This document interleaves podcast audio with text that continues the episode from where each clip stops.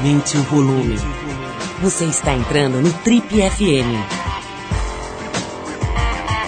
Bom, e hoje é o seguinte, a gente recebe uma das figuras mais interessantes, mais bonitas e mais talentosas das artes cênicas aqui no Brasil, fácil. Estamos falando da Malu Mader, ela começou fazendo novelas e minisséries na Globo e depois de pouco mais de 25 anos de carreira, acaba de passar para o outro lado da câmera. Ela está estreando agora em fevereiro na direção do seu primeiro longa, chamado Contratempo. Malu vem aqui para falar sobre essa experiência de dirigir cinema, mas também sobre um monte de outros assuntos. Beleza dela, envelhecimento dela também, sobre os titãs, sobre os filhos, sobre essa história de fama, de celebridade. Um monte de coisa bacana aqui no nosso papo hoje com Malu Mader, que é a esposa do Tony Belotto, para quem não sabe, lá dos Titãs. Bom, a gente começa o programa de hoje com uma homenagem. Aqui, último dia 3 de fevereiro, marcou 50 anos do acidente de avião que levou precocemente três grandes nomes da música mundial. Buddy Holly com 22 anos, The Big Bopper Richardson com 28 na época e Richie Valens, ou Valens, para quem preferir, com 17 anos só, que ele cantava o La Bamba, né? Só para dar uma ideia da importância e da influência desses caras, os Beatles que significa besouros em português, escolheram o nome da banda influenciados pelo grupo do Buddy Holly, que se chamava The Crickets, ou Os Grilos. Já o Richardson é conhecido como o primeiro músico a fazer um vídeo musical, uma espécie de videoclipe, de uma das músicas dele, muitas décadas antes da MTV sequer sonhar em existir. E o Richie Valens foi um dos primeiros músicos a adotar a influência mexicana no rock and roll. Ele gravou seu grande hit La Bamba apenas meses antes de morrer nesse acidente. Bom, então para registrar essa data a gente vai rolar aqui a canção que o Don McLean fez em homenagem a esse dia, que ele classificou como o dia em que a música morreu. A faixa, acho que todo mundo conhece, já foi gravada por muita gente, até pela Madonna, né?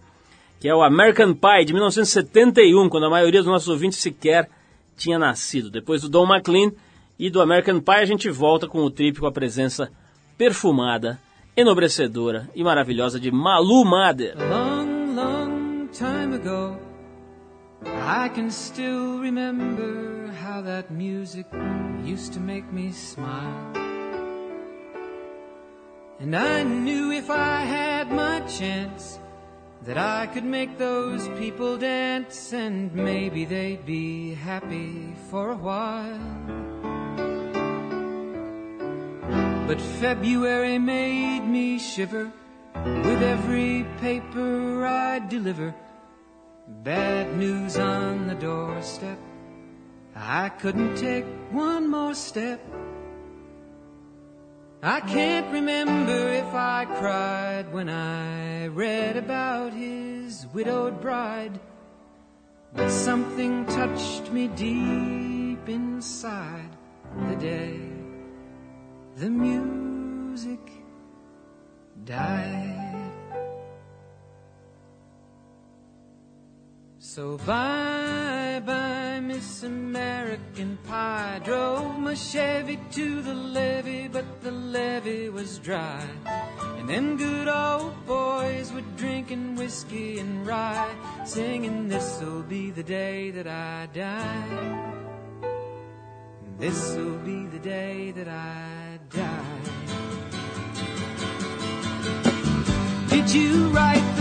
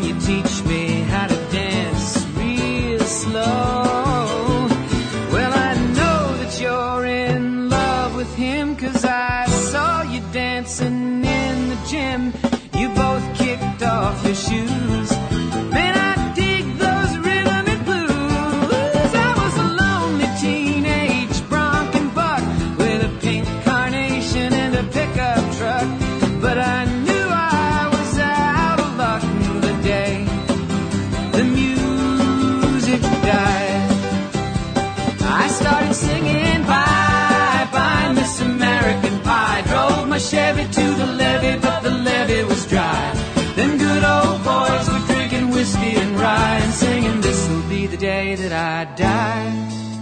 This'll be the day that I die.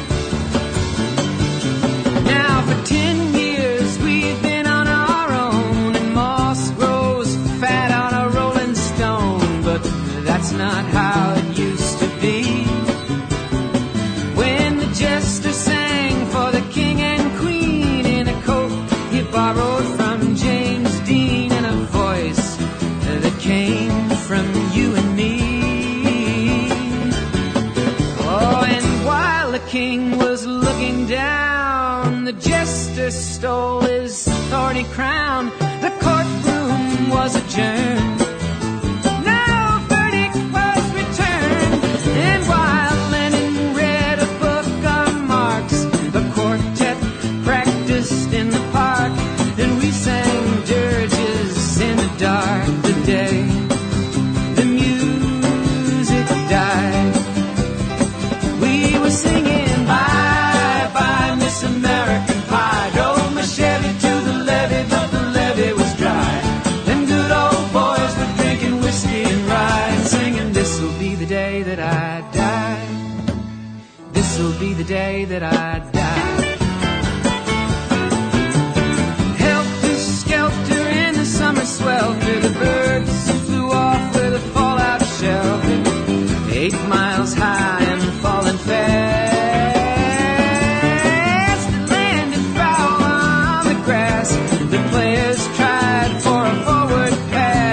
the jester.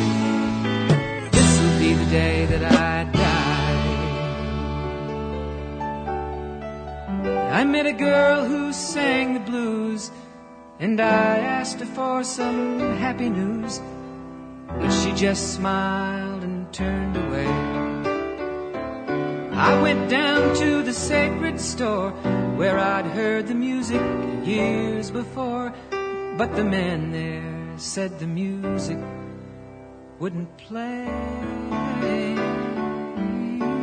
And in the streets the children screamed, the lovers cried, and the poets dreamed, but not a word was spoken.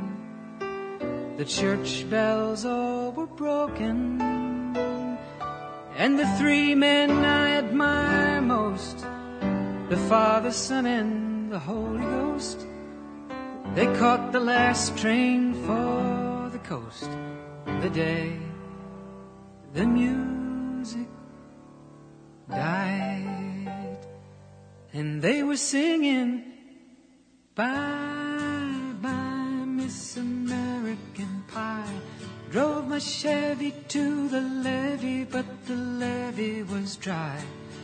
Them good old boys were drinking whiskey and rye, singing, This'll be the day that I die.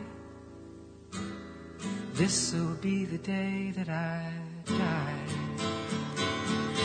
They were singing, Bye, bye, Miss American Pie. Drove my Chevy to the levee, but the levee was dry.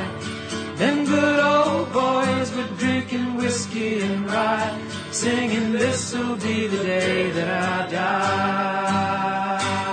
Alô, você está no Trip FM. Estar no Trip é uma verdadeira viagem.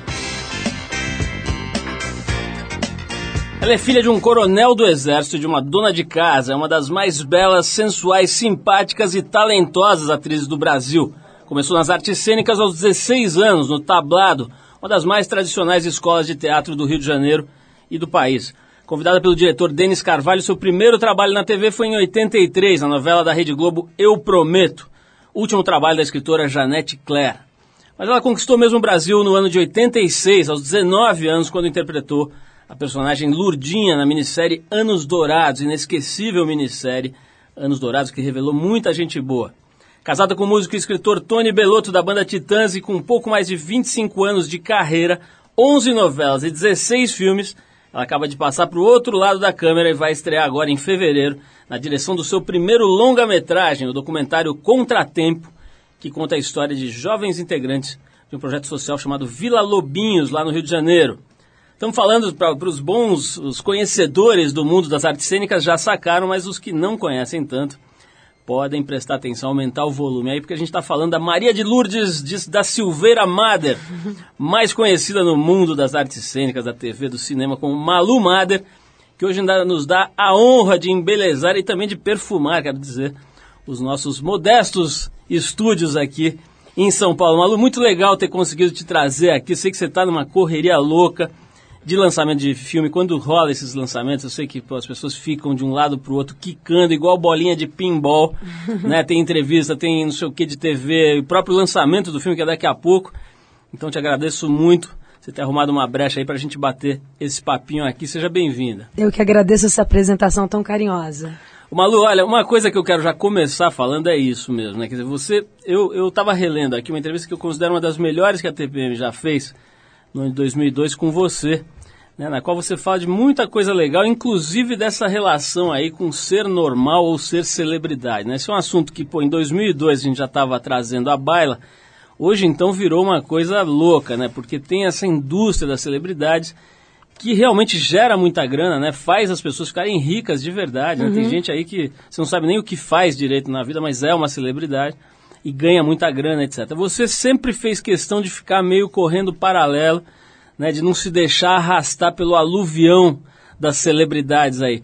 E agora eu vejo você nessa loucura aí de lançamento de, de filme e tal. Como é que é tentar manter uma vida normal, cuidar dos filhos, marido, etc., e ficar também é, a serviço do seu trabalho, quer dizer, quando precisa entrar nessas correrias, como é que você está agora?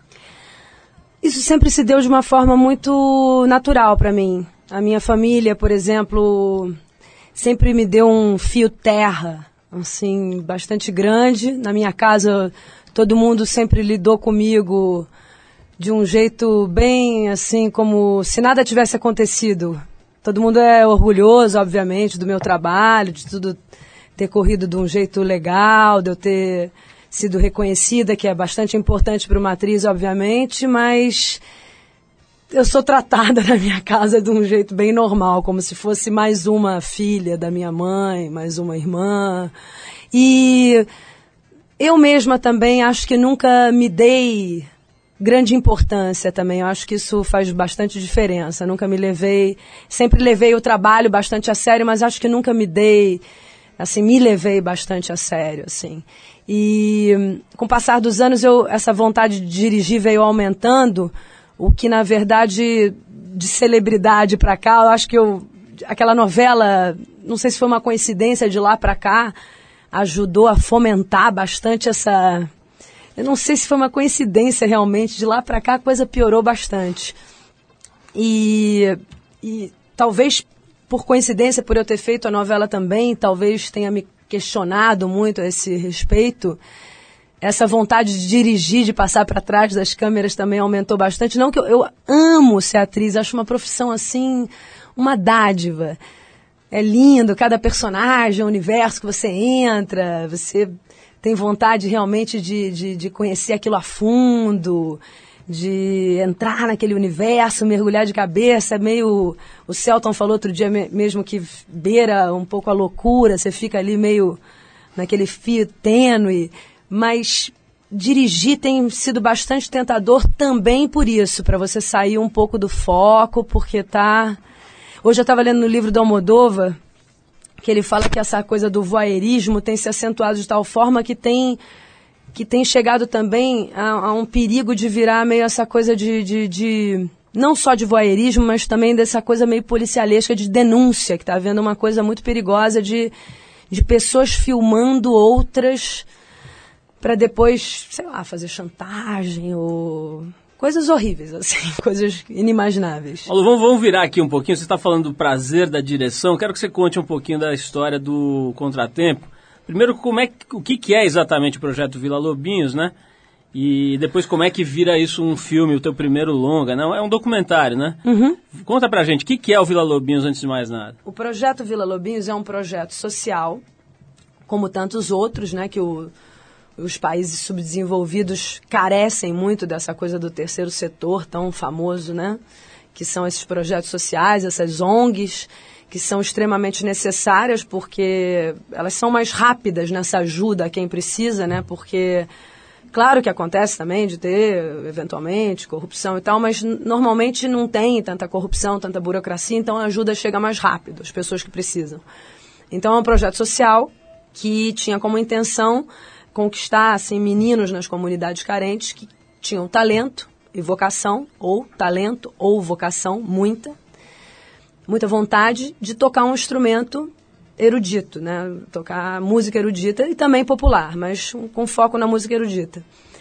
O que é uma coisa improvável, né? Porque normalmente em comunidades carentes você sempre acaba encontrando meninos muito talentosos no futebol ou meninos muito talentosos na música popular, com instrumentos de percussão e tal, mas é, a Ariane mesmo aqui, a menina que entrevista aqui para a TPM, vinha me perguntando, pô, que engraçado eu vi o filme, mas como é que eles tocavam tinha, tinha violino na violoncelo, aí eu fiquei realmente pensando, é, como é, que como é que eles acham meninos que tocam violinos nas favelas? Bom, um, um dos casos é porque o pai de um deles era luthier.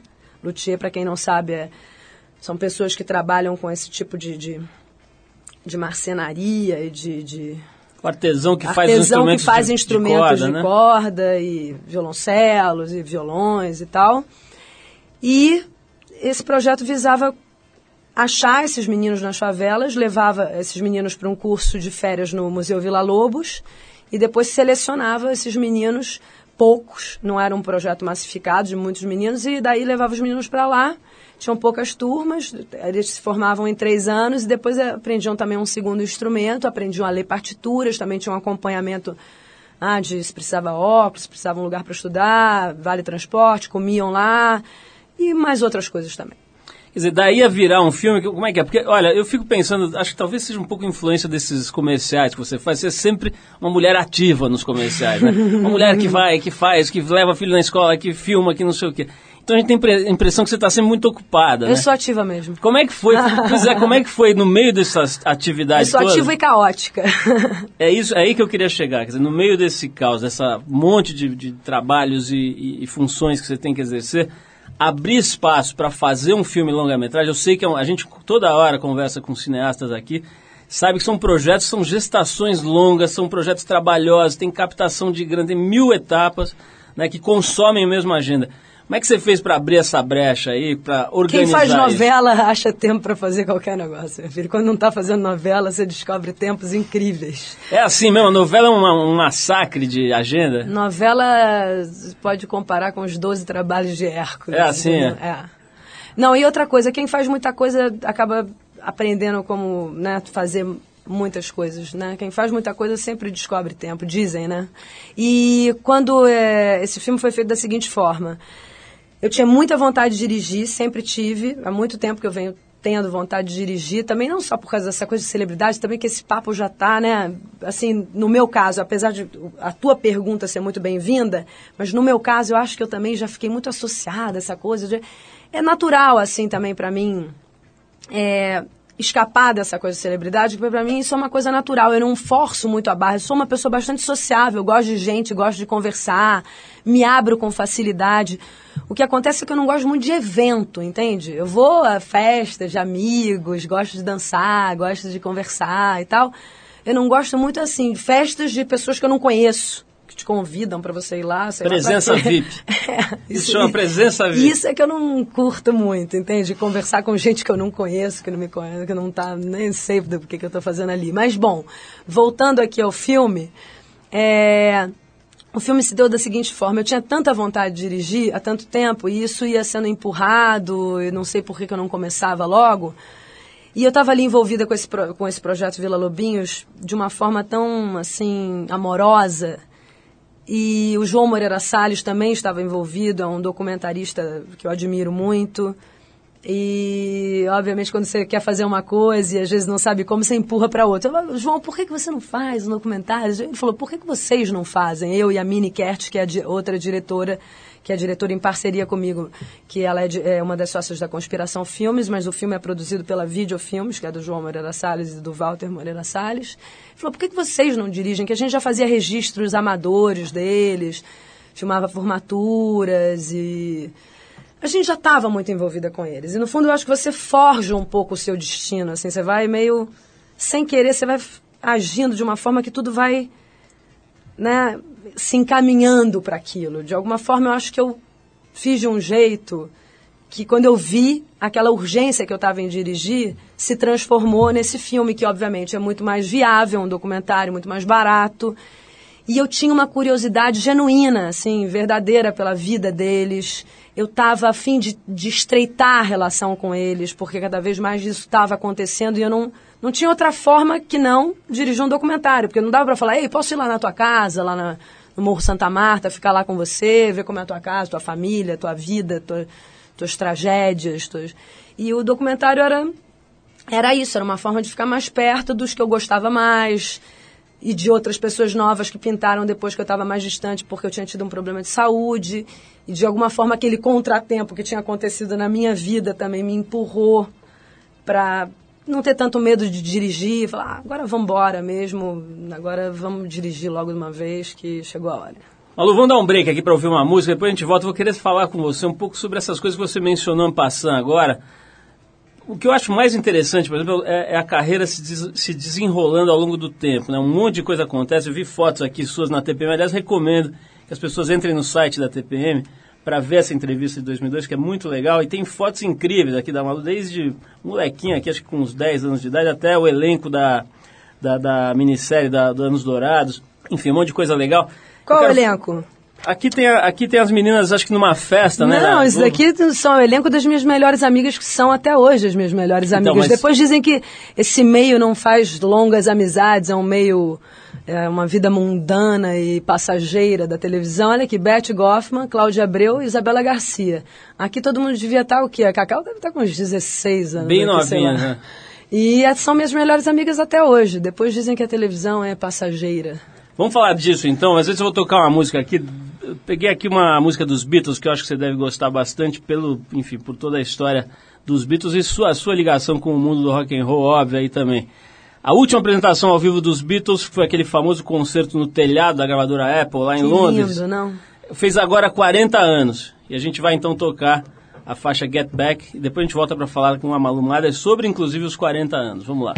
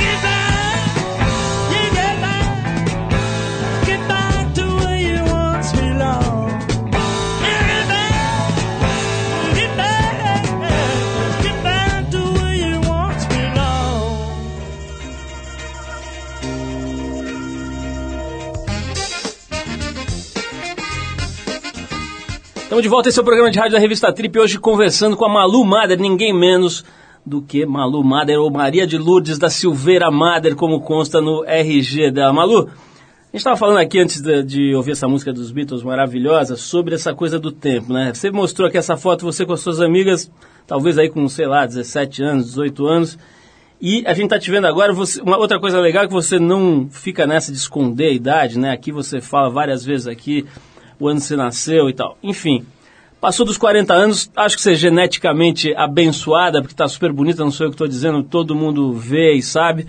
Mas como é que é essa história de ser uma mulher bonita na televisão, vivendo de alguma forma dessa exposição da imagem e a passagem do tempo? É uma coisa tranquila, mais ou menos? Como é que é essa história aí? Tô tranquila quanto a isso. Sabe porque eu tive contato assim com com essa questão do envelhecimento muito cedo, porque com 25 anos eu, eu tive um problema de saúde muito grave, assim. Agora, a propósito, está passando um filme que discute essa questão do tempo de um jeito brilhante, que é esse filme Do do, Brad Brad, Pitt. Pitt. E quando eu vi o filme, eu lembrei muito dessa questão que já me debati com ela muitas vezes, porque eu já tive outras vezes problemas de saúde. E com 25 anos eu já, já me debati com essa questão tanto, e agora há pouco tempo atrás, um pouco antes de dirigir o filme de novo. E, portanto, quando eu fiz 38 anos, eu já. Quando eu fiz 40, agora eu estou com 42, vou fazer 43 agora em setembro. Então eu acho que para mulher já tem isso normalmente, mesmo que não, não tivesse passado pelas coisas que eu passei. E com 25 anos, eu, quando você tem problemas de saúde, você se depara não só com essa questão da morte e tal, mas com essa, você quando fica num hospital, você se depara com essa questão da, da, da degradação física naquele momento. Depois você se recupera e tudo volta ao normal. Mas ali você você se depara com, muito com essa questão. Então você tem uma sensação de um envelhecimento muito acelerado, você fica muito abatido. Então você você fica velhinha, você tem uma sensação de estar muito velhinha naquele momento. E depois você volta. E, e essa, esse retorno a uma suposta juventude, na época não suposta, de fato, tinha 26, você vê que ela volta e, essa, e depende de você esse retorno à, à tua verdadeira juventude. E agora também, quando eu tinha 38 anos, eu operei a cabeça. Então, quando eu voltei, estava com minhas plenas funções, andando, falando rápido, memória, tudo normal. É, um, é uma felicidade tão grande, mas claro que aquilo me abateu psicologicamente. Então você fica meio entristecido, meio não sei o quê. Eu tive uma alergia, uma- você fica abatido. Então você fica meio envelhecido mesmo. Aí você fala assim: "Bom, será que depois vai voltar de novo? é?" Então é, você lida com a tua capacidade de recuperação. Então que, naquele ano todo mundo falou: ah, pô, que chato isso logo nos 40, que já é para mulher uma coisa tão. É como se eu tivesse ficado com 50 aos 38. Depois agora eu estou me sentindo de novo, talvez com 20, entende? Eu acho que realmente parece uma coisa clichê demagoga e tal, Mas a juventude tem muito a ver, assim, com brilho no olhar, com entusiasmo, com esperança. A Clarice Lispector tem uma crônica que ela fala isso, que eu acho lindo, que alguém falou, ah, você estava bonita. Ela falou, eu? Ela tinha umas coisas assim, ela falou assim, então eu devia estar com esperança nesse dia. Acho isso lindo, assim. É porque realmente tem isso. Tem uns dias que mulher, principalmente com coisa de ciclo menstrual, ou de estar bem amada, ou de estar apaixonada, ou de não estar, muda muito, assim. Eu me sinto totalmente assim. Malu, tem uma coisa muito legal que você fala aqui na entrevista com relação a esse, esse assunto, é que você diz o seguinte, olha, depois desses episódios que você fica doente, que você fica derrubado e tal, seu espírito fica engrandecido, mas isso passa e você volta para uma certa Volta, mediocridade. volta. Ainda bem, né? Porque você imagina ficar vendo. Porque quando acontecem essas coisas, realmente todo mundo que acontece isso, principalmente quem acha uma coisa mais grave, então, assim, sei lá, doença terminal e tal, todo mundo conta que fica meio. Gente, como é que tá todo mundo né, na praia, vivendo, e eu tô aqui nisso? Fica dá, dá uma coisa uma raiva, né? E você fica assistindo a vida como um filme, né? Você fica meio de fora, meio distanciado. Então, que bom, né? Que depois você volta a viver de dentro da vida mesmo. É irritante você ficar meio vendo tudo de fora o tempo todo, meio assistindo as coisas, né? Dá uma solidão tremenda, é horrível. Malu, a gente está agora também, eh, acabou de ser lançado o documentário sobre os Titãs, né? Eu não assisti ainda, muita gente falando que é bem legal. E duas perguntas meio entrelaçadas. Eu queria saber como é que é a tua ligação com a história dos Titãs, né? Você faz parte de um período grande aí, né? Da, da, da história da banda. E, principalmente, já que a gente estava falando dessa coisa, dessa relação com a, com a nossa finitude, com a morte e tal, como é que foi o episódio? Eu estou vendo uma fotinha aqui sua, você, o Tony e o Marcelo Fromer, né? Que era uma figura queridíssima e tal. Como é que foi esse, esse momento, especialmente, né? Em que pô, a banda deve ter se desestruturado, o cara era um super amálgama ali da, Muito. da banda. Fala um pouquinho da tua relação com a banda e desse episódio específico. Bom, minha relação com a banda não pode ser mais romântica, né? Assim, eu muitas vezes antes da, assim, mesmo da saída do Arnaldo, que foi o primeiro que saiu, eu tinha assim viagens assim vendo eles tocando e, e viagens românticas mesmo, olhando eles, imaginando quanto tempo aquilo ia durar, que sonhando que aquilo durasse para sempre. E que bonito. Eu me lembro assim, quando o Arnaldo saiu, eu quis, no primeiro dia eu vi que o Tony estava muito abalado, quis animar, não, tudo bem, vai ficar tudo certo, não sei o quê. Aí minutos depois eu caí aos prantos, eu falei, nunca mais vou ver o Arnaldo cantando comida, e comecei a chorar e tal, não sei o quê. Eu mesma não segurei a onda. E eu sou profundamente apaixonada pela e fã, grande fã mesmo, não é porque eu sou mulher do Tony, da, da obra, agora com o filme isso ficou muito reacendeu dentro de mim, assim, o amor que eu tenho pela, pelo, pelo conjunto e por cada um deles, mesmo os que não estão mais na banda, pelo Arnaldo, pelo Nando mesmo, que teve uma saída mais recente, portanto ainda, né, parecia ainda não tão... Agora ele tem ido, foi na, na pré-estreia, foi na... A gente se... Re, todo mundo se reviu, então foi lindo, se abraçou e eu sou bastante romântica quanto a essa, essas relações longevas, assim, frutíferas, que deram tantos filhos lindos, que são essas músicas lindas e, e eu acho todas obras-primas, assim, não, realmente não é porque eu sou mulher do Tony, acho que eles renderam realmente bem juntos. E acho também a carreira do Arnaldo sozinho muito bonita e a do Nando também, acho eles uns caras assim brilhantes. Quanto à saída do Marcelo, foi um, uma coisa assim o Marcelo era assim o grande parceiro do meu marido, o grande amigo do meu marido, assim. O Tony é um cara que ele é muito ligado assim a poucas pessoas. Só liga, ele liga para poucas pessoas. E o Marcelo é um cara que ele ligava sempre, que ele tinha, que ele contava. Eram os dois guitarristas, os dois parceiros.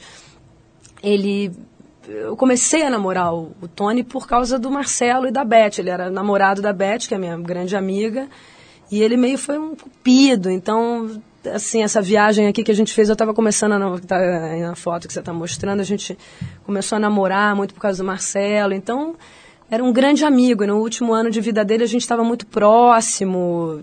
No, no, último aniversário dele, ele estava junto. E ele nos Titãs, realmente era isso que você falou, era um amálgama. Então foi um abalo e tanto para os Titãs e para todos os amigos, para todas as pessoas que conhecem o Marcelo. Ele era um cara onde você passa, e tem alguém que conheceu o Marcelo, a pessoa fala dele de um jeito. Carinhoso. É, eu, não, eu não tenho uma compreensão boa, assim, da morte, da, das pessoas que morrem e que são tão vitais assim quanto ele. Algumas pessoas essas pessoas assim que têm essa vida tão intensa que ele tinha, e tão alegre, tão inteligente, tão vivaz, eu acho uma injustiça isso, a pessoa morrer. Vamos fazer, uma, vamos fazer uma tentativa aqui de matar um pouquinho da saudade do Marcelo, tocando uma das músicas do começo da carreira dos Titãs, que é uma, emblemática aqui da carreira dele, deles, né, que é a Sonífera Ilha de 1984. Vamos tocar então Titãs aqui e a gente volta para bater mais um papinho com a Malu Mader. Vai lá.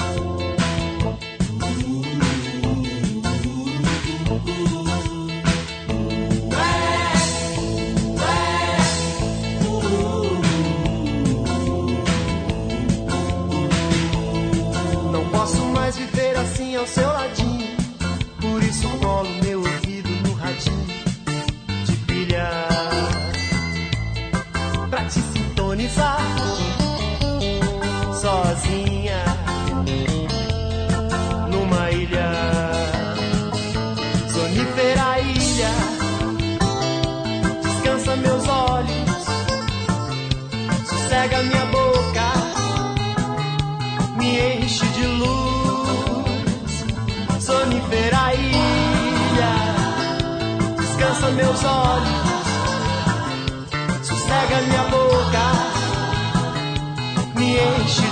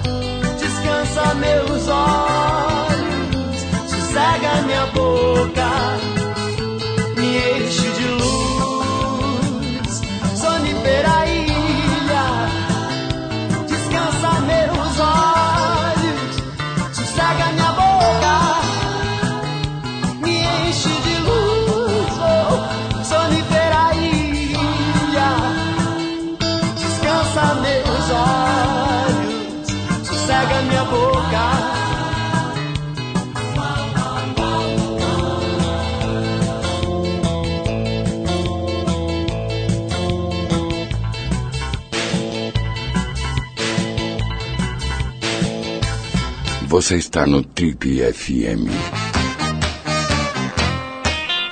Estamos de volta batendo um papo hoje aqui com a Malu Madre. A gente ouviu aqui um som dos Titãs do comecinho da carreira. Eu me lembro de encontrar os caras ali, moleques, se trocando, comprando umas roupas. Acho que eles ganhavam umas roupas daquela Caos Brasília. Exatamente. Nessa época eu passava por lá e vi uns xarope ali pintado. Aquele, o Branco Melo já tinha aquele negócio de pintar olho e tal. Você enfim. viu o filme já? Ainda não, Ah, tô você pra vai rir muito, porque tem uma hora que eles entram com aquelas É. roupas todas iguais e a Abby fala, mas o que que é isso? Vocês estão vestidinhos assim, todos iguais, bonitinhos? Aí ela olha pra cara deles e vê que não é bem o que ela estava esperando, né? Porque eles estão com uns terninhos. Aí ela fala, mas o que que é isso? É punk? Aí, eu acho que o Marcelo Branco fala, não, isso é sonífera ilha? Eles começam a tocar. O filme é demais, olha, o filme é demais. Deixa eu aproveitar, já que estou aqui a falar Claro, de contratempo, para falar também de Titãs. A Vida Até Parece Uma Festa, que é um filme incrível. Falando sério, também não é por causa do, Malu, da banda do... Malu, a gente acredita que não é por causa do Tony. Não é, não é mesmo. Eu Eu sou uma pessoa que eu tenho Não, e algum acho que, eu, distanciamento. eu acho que quem, tá, quem viveu essa época. Todo mundo né? tá falando, todo mundo que vai ver o filme Dá um tá, revival bem vem legal. falar, juro, assim, Eu já ouvi a isso também. moça que faz paella que foi na minha casa, entendeu? Pô, eu vi o filme. Assim, uma pessoa que você nunca podia imaginar. Malu, vem cá, você, essa história de dirigir aqui o Contratempo, Uhum. Você está falando isso com um grande prazer, né? Como tendo sido uma experiência muito gostosa e tal. Fazendo uma análise aqui da tua carreira, faz algum tempo que você não faz novela, né? Televisão Não, tanto. fiz. É porque a novela das seis hoje em dia não repercute tanto. Ah, é? Eu fiz, é porque a gente agora está em 2009, né? Porque eu ia falar ano passado. Mas ano retrasado, acabou em novembro de 2007. É porque realmente novela das seis não tem a repercussão que uma novela das Tá. nove tem. entende? Qual que é a tua, a tua eh, projeto agora, assim? É focar em algum campo mais especificamente ou continuar se dividindo? Não, eu amo ser atriz. É porque eu tô com esse entusiasmo todo que tô lançando filme, Uhum. natural. Comecei uma nova atividade, tô empolgadíssima. Tô escrevendo um longa de ficção, que era uma coisa que eu tinha vontade há muito tempo, para dirigir. Mas eu tô escrevendo, por exemplo, um papel para mim mesma, entende? Então, quer dizer, eu gosto de ser atriz, adoro, me imagino sempre fazendo, E no- trabalhando como atriz até velhinha. Você gosta de fazer novela com todo essa, esse sufoco de tempo que você mencionou agora há pouco? Eu prefiro fazer minissérie. Uhum. Porque assim, é claro que se você me chama pra fazer uma novela, e ator é um bicho louco, você fala assim, ah, esse papel. É a sua assim. cara. Não, esse papel é assim, aí acende a chama de novo, entende? Uhum. Aí eu fico empolgada e tal. Mas infelizmente tem uma coisa que se chama experiência. Então eu sei que eu começo muito empolgada e chega lá no meio, eu começo a ficar irritada, porque eu, eu sou, eu, eu me entrego muito de corpo e alma para as coisas. Então eu começo assim, eu só fico pensando naquilo o tempo inteiro e tal. E aí eu, assim, chego em casa, se fosse só gravar, mas eu só faço gravar, decorar, gravar, decorar, gravar, decorar, durante um ano, quase, dez meses. É muita coisa. É muito, entendeu? Então eu prefiro minissérie ou filme, eu, eu prefiro, eu estou dizendo, entende? Porque, claro que se for uma coisa que te apaixone, você vai e segura o tranco lá até o final e tal. Eu prefiro minissérie, é óbvio. Porque você vai, faz, tem, você sabe aonde aquilo vai dar, você sabe no que, que você está entrando, você sabe que aquilo só dura tanto tempo. É melhor, todo Malu, mundo acha melhor. Em termos de grana, tem uma, as pessoas imaginam que atores do seu calibre ganham um milhão de dólares por semana, né? E acho que não é bem assim. Quer dizer, dá para abrir mão, por exemplo, desses contratos importantes de novela? Tem alguns atores que estão... É claro que eu faz- não fazendo novela eu ganho menos, o que eu acho muito justo. Porque assim, ao longo dos anos eles a empresa foi vendo que eu acho que é mais é, penoso fazer uma novela, que dura mais, para eles é mais interessante que eu faça a novela. Então eles criaram estímulos Claro. né, no meu Hum. contrato para que eu faça mais novela. E daí eu acho muito justo, porque daí é uma questão de é, amor à arte ou de ganância. Eu tenho que fazer, para mim, eu acho que eu devo fazer só quando eu estou apaixonada. Certo? Perfeito. Então, se eu estou não, não estou fazendo, é desvantajoso para mim. Não é? Faz eu sentido, ganho menos. faz e daí sentido. é, fica claro que ninguém está lesando ninguém. Perfeito. Não é, não é, não é justo? É Você não justo, acha? faz sentido. Olha só, você está com medo agora, do, porque você está indo daqui para um dos lançamentos das pré-estreias aí do Contratempo, né? Você tá, te dá uma ansiedade, dá medo? Me dá é é? ansiedade, mas medo nenhum. Eu estou destemida. Tá indo, tá indo correndo eu para estou baixo. pronta para críticas, para tudo. Eu quero fazer as coisas que eu tenho vontade nesse momento da minha vida, assim, mesmo que a pessoa não goste, goste, porque eu acho que tem uma hora na vida assim que você tem que se lançar, fazer o que você tem vontade, porque antes você ouvir uma crítica ruim, alguém que não gostou, até mesmo alguém que queira te machucar, ou qualquer coisa, do que você se frustrar. Isso é muito triste. Falar, ah, eu queria tanto ter feito um filme não fiz o filme, que pena. Isso é triste. Malu, aqui na tua entrevista para a TPM, que eu recomendo de novo aí para as pessoas irem ao site e dar uma lida, você fala com bastante naturalidade sobre a questão da tua cicatriz, aquela operação Uhum. grande que você fez com 25 anos. Depois, assistindo o filme Bellini e a Esfinge, né? Tem um... Você tem uma tatuagem ali na barriga e tal para não mostrar. Pra não ficar punk, que é que se você bota ali, ia ficar uma coisa meio trash. É isso que eu ia te né? perguntar. É uma coisa que ainda te incomoda, você não expõe em público e tal Não, não? sabe o que acontece? Eu acho que é, a cicatriz é, foi ter aconteceu uma coisa no filme muito louca. Eu fui entrevistar. Olha como é essa a vida do documentarista. A gente foi acompanhar uma menina que nem ia entrar no documentário e tal, não sei o quê, e a gente foi acompanhar ela na faculdade. Quando a gente entra na, na, na faculdade dela, estava tendo uma aula sobre estigma. E era uma coisa sobre as pessoas que tinham cicatrizes na- no rosto, onde você não pode esconder, né? Como a minha na barriga. Na verdade, minha cicatriz funciona da seguinte forma, como, é quase como uma nudez. É uma coisa assim que volta e meia eu a exponho num lugar onde eu tô com pessoas assim da minha intimidade, eu não sei o quê. Mas com essa coisa de paparazzo eu não exponho eventualmente nem a minha bunda, digamos assim, na praia. Então, é muito mais por medo do uso que se faz disso hoje em dia, exatamente como eh, eu não vou à praia muito no Rio, não boto muito biquíni ou mesmo maiô, porque você pode abaixar e a pessoa tirar uma foto, do que propriamente. Então é muito mais assim uma intimidade minha, porque eu, te, eu sou uma pessoa de algum recato, do que propriamente de timidez. Mas eu, eu tenho, sim, porque eventualmente uma cicatriz, quando ela é um pouco grande, ela sempre gera uma curiosidade. A pessoa vai te perguntar: o que, que é isso? E você terá que responder ou contar ou alguma coisa assim. Então existe uma. Mas às vezes não, às vezes eu estou num lugar que me sinto absolutamente à vontade. Então ela funciona um pouco como a tua nudez, assim, é, é o que você reserva para algumas pessoas, assim. Alô, olha, quero te agradecer muito aí de novo o fato de você ter encontrado um jeito de vir aqui no dia do lançamento do teu filme. Quero desejar sorte pro Contratempo, que tá, bom, deve estar estreando em breve, é esses dias já entrando em cartaz, é isso?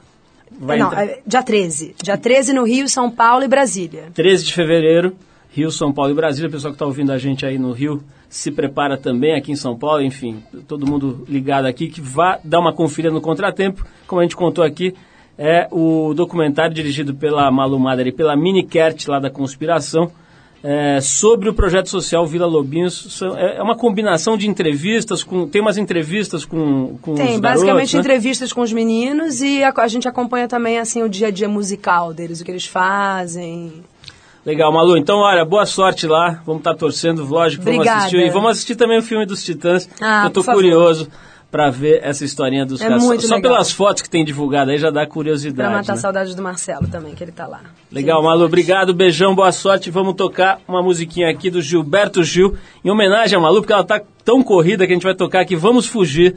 Do Gilberto Gil, que é mais ou menos o que ela vai fazer saindo correndo aqui do estúdio pro próximo compromisso. Valeu, Malu, obrigado. Valeu, obrigada a vocês. Beijão, vamos lá. Tchau.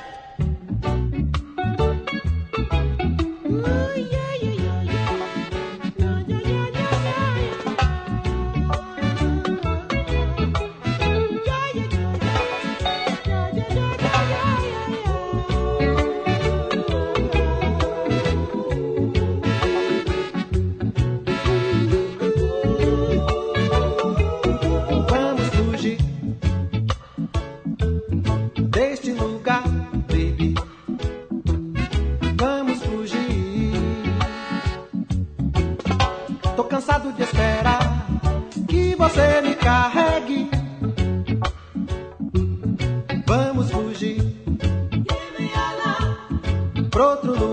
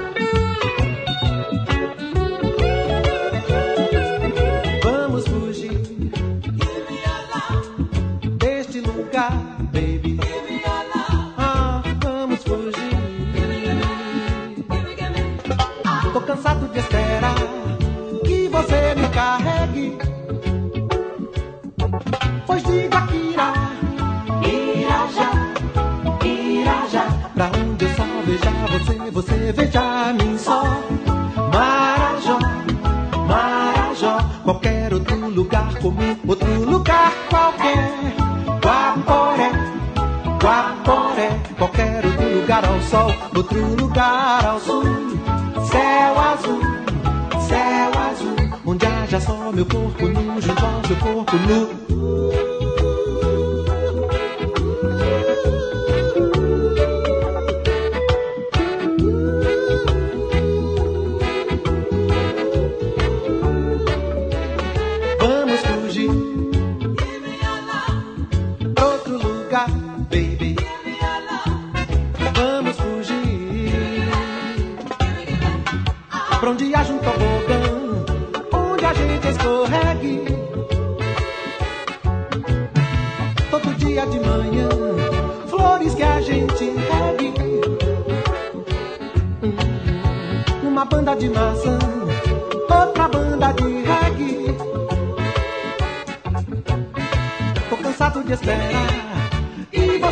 carregue.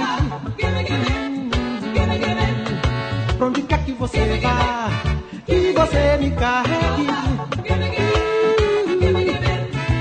Onde haja um tobogã, onde a gente escorregue. Todo dia de manhã, flores que a gente regue. Uma banda de maçã.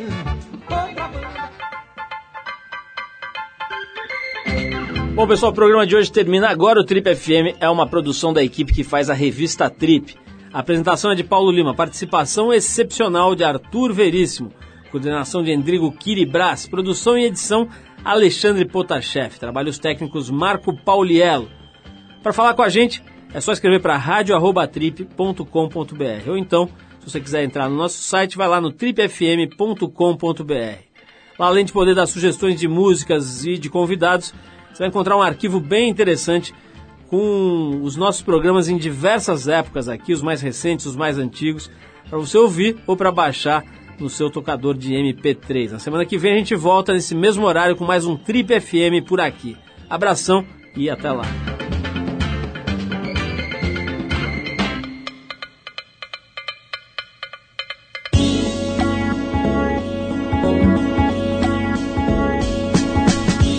Você ouviu Trip FM.